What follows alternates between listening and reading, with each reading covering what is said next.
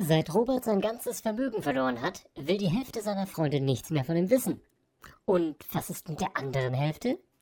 Die weiß es noch nicht.